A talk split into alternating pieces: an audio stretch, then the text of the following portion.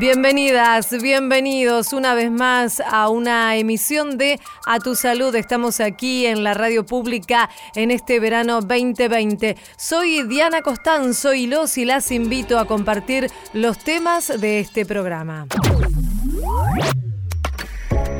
Cuando uno habla de alergia alimentaria, habla de una condición específicamente inmunológica donde hay una reacción a las proteínas. Las alergias alimentarias están en aumento principalmente en niños y niñas. Dialogamos con la médica pediatra Karina López.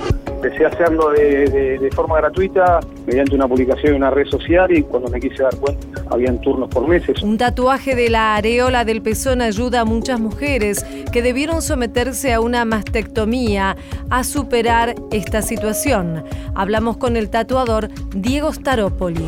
La criopreservación está, y en realidad ahí es donde hay más traba, el tema de la criopreservación de embriones. La falta de información y el estrés pueden complicar los tratamientos de fertilización asistida Entrevistamos a la presidenta de la ONG Concebir, Gisela de Antón. En la radio de todos. A tu salud. Las alergias alimentarias están en franco aumento y representan un verdadero problema para la salud pública. Pero, ¿qué son estas alergias? ¿De qué se tratan? ¿Y se conocen las causas de este aumento, de este incremento en la cantidad de casos? Para responder estas preguntas y sin duda algunas más, invitamos a conversar aquí en A Tu Salud a la doctora Karina López. Ella es pediatra, especialista justamente en alergias e inmunología y directora del Comité de alergia alimentaria y anafilaxia de la Asociación Argentina de Alergia e Inmunología Clínica. Así que la estamos saludando ya, Karina. Hola, Karina, aquí Diana Costanzo. ¿Cómo estás? Hola, ¿cómo estás? Bueno, Karina, en principio, para ponernos en tema y que nuestras y nuestros oyentes conozcan un poco más acerca de este tema que decimos es tan importante porque está en aumento. ¿De qué hablamos cuando hablamos de una alergia alimentaria? Justamente es una patología que, como vos decís, eh, ha aumentado y se ha triplicado en los últimos 20 años. Cuando uno habla de alergia alimentaria, habla de eh, una condición, digamos, específicamente inmunológica, donde hay una reacción a las proteínas alimentarias. Acá no estamos, justamente me gustaría distinguir de la intolerancia, que es algo muy diferente porque ahí hay un déficit enzimático. Acá el tema de la alergia es justamente una reacción puramente inmunológica donde están involucradas las proteínas, o sea, reaccionamos a las proteínas de los alimentos. Y los alimentos más frecuentes que uno encuentra son fundamentalmente eh, leche y huevo en nuestro país, porque además uno lo asocia a los hábitos culturales y alimenticios que tenemos. Entonces, leche y huevo, soja, trigo, eh, pescados, mariscos, frutos secos y maní. Que esos son los grandes ocho enunciados en todo el mundo, pero nosotros en Argentina fundamentalmente tenemos leche y huevo. Claro. También estamos viendo casos de maní por el, por el justamente el, cambio de dieta, digamos, ¿eh? Sí. Ahora, Karina, ¿estas alergias se manifiestan desde la infancia o pueden producirse o pueden, digamos, eh, manifestarse de alguna otra manera en las edades adultas? La alergia alimentaria es mucho más frecuente en niños. Eh, nosotros estimamos eh, una prevalencia de menos entre el 4 y el 8% en niños y un poco menos en adultos, eh, pero fundamentalmente se expresa en la niñez y es el inicio de lo que llamamos la marcha alérgica o la marcha tópica. Sí. Eh, entonces nosotros en niños eh, es la población mucho más afectada, que por suerte se trata de una condición bastante transitoria. En la mayoría de los casos se resuelve dentro de los dos o tres primeros años de vida, dependiendo del tipo de alergia alimentaria, del tipo de manifestación y del tipo de alimento. Pero fundamentalmente estamos hablando de una patología que es transitoria.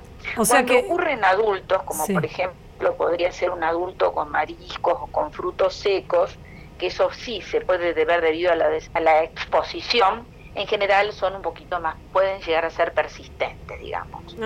Pero en niños en general decimos que es transitoria, pero bueno, hay que transitar esos años porque obviamente el tratamiento es la evitación del alimento. claro, más complicado me imagino que debe ser cuando esta alergia es eh, a la leche, ¿no? Por la necesidad que tienen los más chiquitos de consumir este alimento.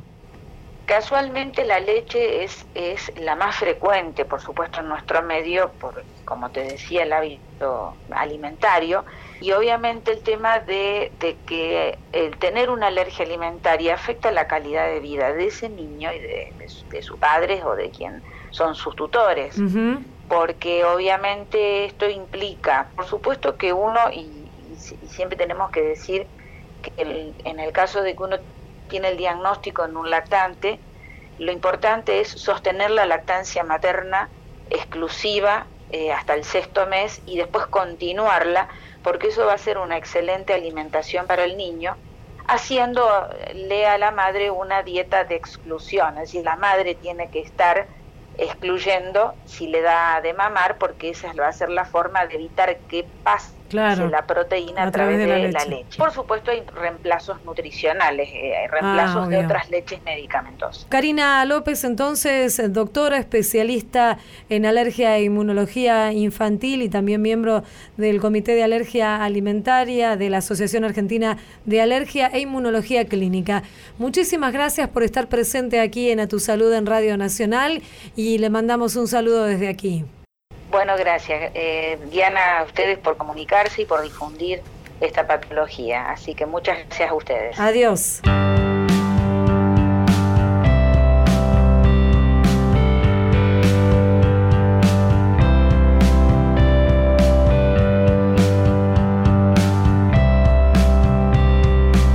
A tu salud, por la radio de todos.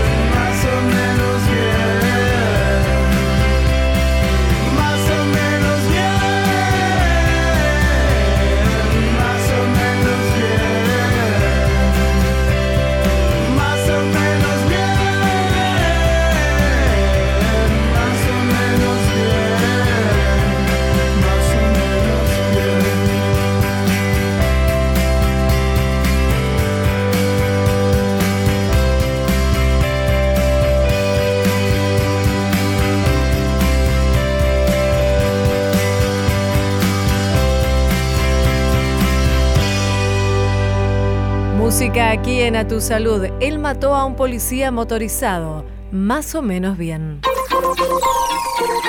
Seguimos en A Tu Salud.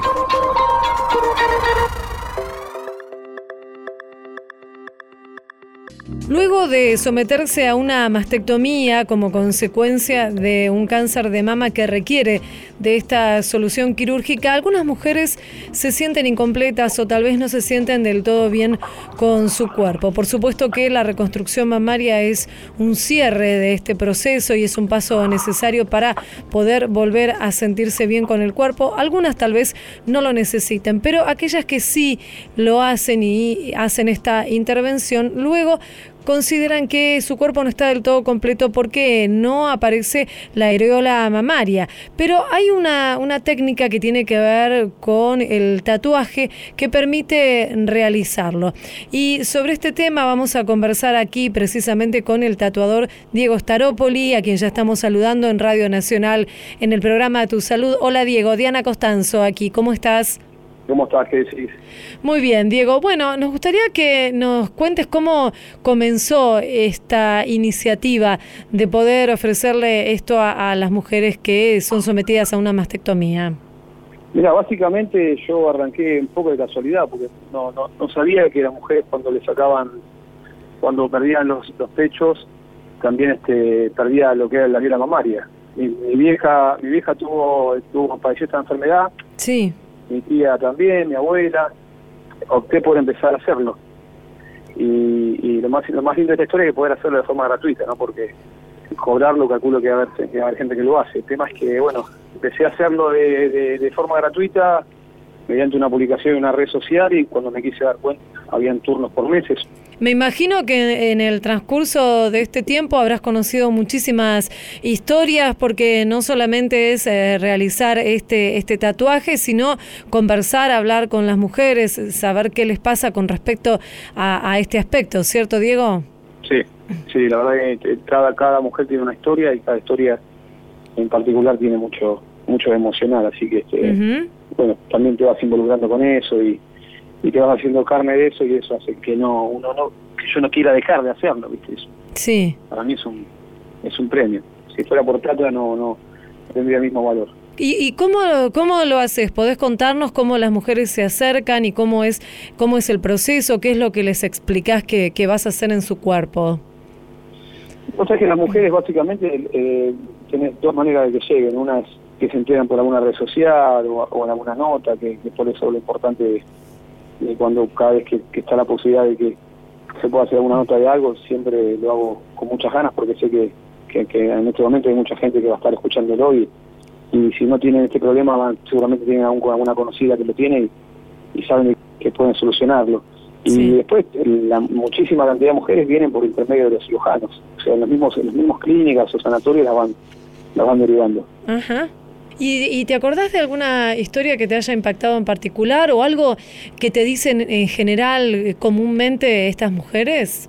Todas son, todas tienen, en general tienen una, historia que te impacte, pero me, ha pasado de, recibir una señora que se vino de Bolivia, estuvo casi cinco días viajando, mm. casi con muy poco dinero, iba tomando un micro, bajando, haciendo dedo y, y se vino sola, sin turno previo, nada, esto fue hace un par de años ya, este, sin saber de cómo era el mecanismo pero le contaron que había una persona que la hacía en Buenos Aires y se vino y, bueno, de hecho tuvimos que darle dinero para que se vuelva porque no tenía para volverse, así que imagínate lo importante que fue para ella, ¿no? Mm, este, sin duda, qué Otra señora que, que, quería convencer a la madre que le done las ariolas porque ella ah. sin las ariolas no podía vivir y la, madre la mujer, la mujer era una mujer muy coqueta y, y la tenía totalmente traumada el tema de no tener las ariolas, así que estaba convenciendo a la madre que, que, le done las ariolas, cosa que por supuesto cuando fue al médico es inviable que pueda pasar, ¿no? Sí, mira. Mira hasta dónde puede llegar esta, esta ayuda en lo emocional, no solamente en lo físico que les ofreces a las mujeres.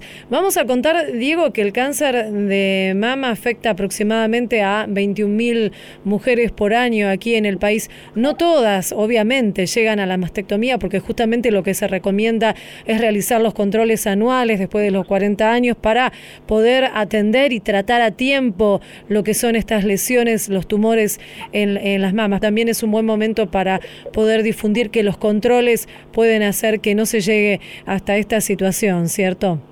Sí. La enfermedad en particular es algo que a mí en, lo personal me tocó muy de cerca siempre. Por suerte el cáncer de mama es una enfermedad que agarrado a tiempo es controlable y es curable, pero son cientos y, miles de las mujeres, mujeres que padecen esta enfermedad. Y lo que yo hago, que es algo muy simple, no tiene nada que ver con la curación física, pero sí con la, curación emocional. Este, las obras sociales no lo consideran dentro del dentro del presupuesto y no lo, no lo, no lo consideran algo este, relevante. Y cuando la mujer cura y, tiene la suerte de, ganar la enfermedad este, y, se ve al espejo y, se sigue viendo sin, sin las areolas, se siguen sintiendo enfermas, por eso digo que es mm. tan importante la, la, reconstrucción de la vida mamaria, que algún día el gobierno lo tenga en cuenta, no, no, o sea, yo lo voy a seguir haciendo gratis toda la vida, pero mm. eh, imagínate que yo no podría eh, atender a las, a las miles de mujeres que, que lo necesitan, por eso que tampoco es que se hace una campaña muy fuerte con esto. Sin duda, y bueno, por ley lo que sí está contemplado es eh, la cobertura de la reconstrucción y las prótesis, pero no esta parte que, vos nos estás contando. Y Diego, decinos dónde pueden encontrarte, cómo pueden contactarte aquellas mujeres que están escuchando esta conversación en todo el país y bueno, quieren eh, justamente acercarse a vos con esta propuesta de poder tatuar las areolas de las mamas después de una mastectomía? Siempre, en todas las redes nuestras son Mandinga Tatú, así que por Instagram, por Facebook o, a, la, página web que es mandingatatu.com, ellas ahí tienen toda la información. Llaman, no hay mucho protocolo, llaman, se pone fecha, día y lo hacemos. No hay, no hay visita previa, no tengo que ver nada, o sea, ellas vienen y tengan lo que tengan, se lo tengo que solucionar. No, no, puedo darme el lujo de, de que ninguna de acá se vaya con la guardia baja, tiene que irse de acá felices. Seguro, seguro. Mandinga Tatú, entonces, en las redes sociales, allí está Diego Staropoli que ofrece este servicio gratuito para las mujeres. Muchísimas gracias, Diego, también en nombre de todas ellas, porque sin duda les hiciste la vida mucho más feliz.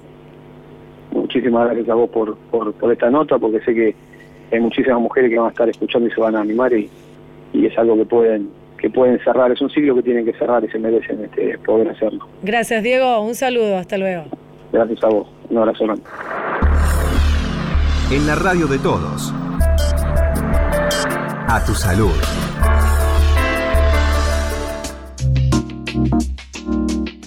El desconocimiento, la incertidumbre, algunas falsas creencias y también el estrés son factores que pueden llegar a incidir sobre el resultado de los procedimientos de fertilización asistida. Vamos a conversar con Gisela de Antón, ella es presidenta de Concebir, esta entidad y ya la estamos saludando aquí en Radio Nacional. Hola Gisela, Diana Costanzo aquí, ¿cómo estás? ¿Qué tal, Liana? ¿Cómo te va? Todo bien, acá estamos. ¿Por qué se habla que el desconocimiento es uno de los factores que puede incidir negativamente en estos tratamientos? 1900 y sí, lo que pasa que a veces, por ejemplo, más que nada el, desconocimiento de qué, de qué tipo de estudios hacer o, no saber por qué no, no llega el bebé. Quizás, eh, nada, hay personas que están más de un año sin cuidarse y, no entienden por qué no están pudiendo lograr el embarazo y es porque a veces tienen algún problema del factor masculino, del factor femenino, no se sabe que hay un problema de gametas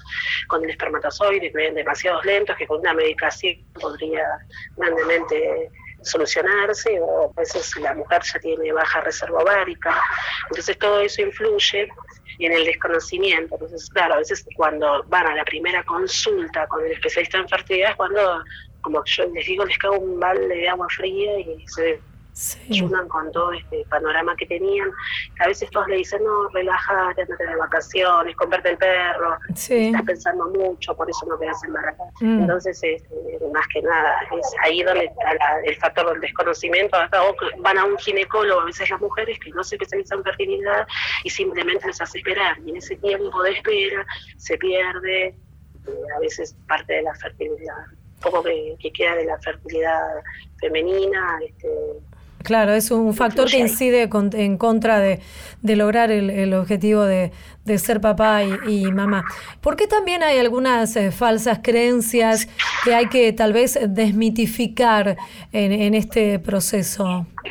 Yo no sé si hay falsas creencias, en realidad es, no, a veces quizás estás en un grupo de amigas y dices, no, fíjate que la prima de la prima de la prima a los 45 años fue mamá y entonces todas tienen esa ilusión.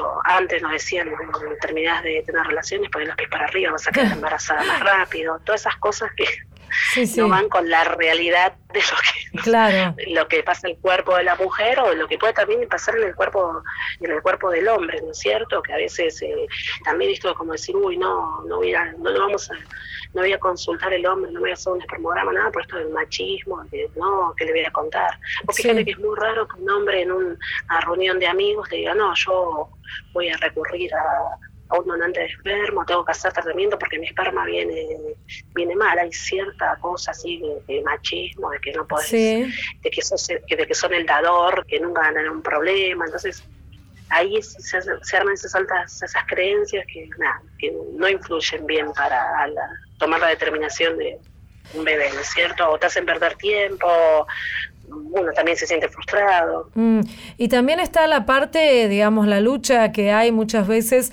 por la cobertura de lo que son las prepagas y las obras sociales de estos tratamientos. ¿En qué punto ampara la ley a las personas que están eh, buscando un bebé por este eh, camino, por estos métodos? Y digamos, si existen problemas con, con las prepagas y las obras sociales. Mira, cada vez existe menos porque obviamente con todas las resoluciones que salieron del Ministerio aclarando la reglamentación de la ley, esto ayudó a que se vaya cumpliendo cada día más lo que es la ley de fertilización asistida.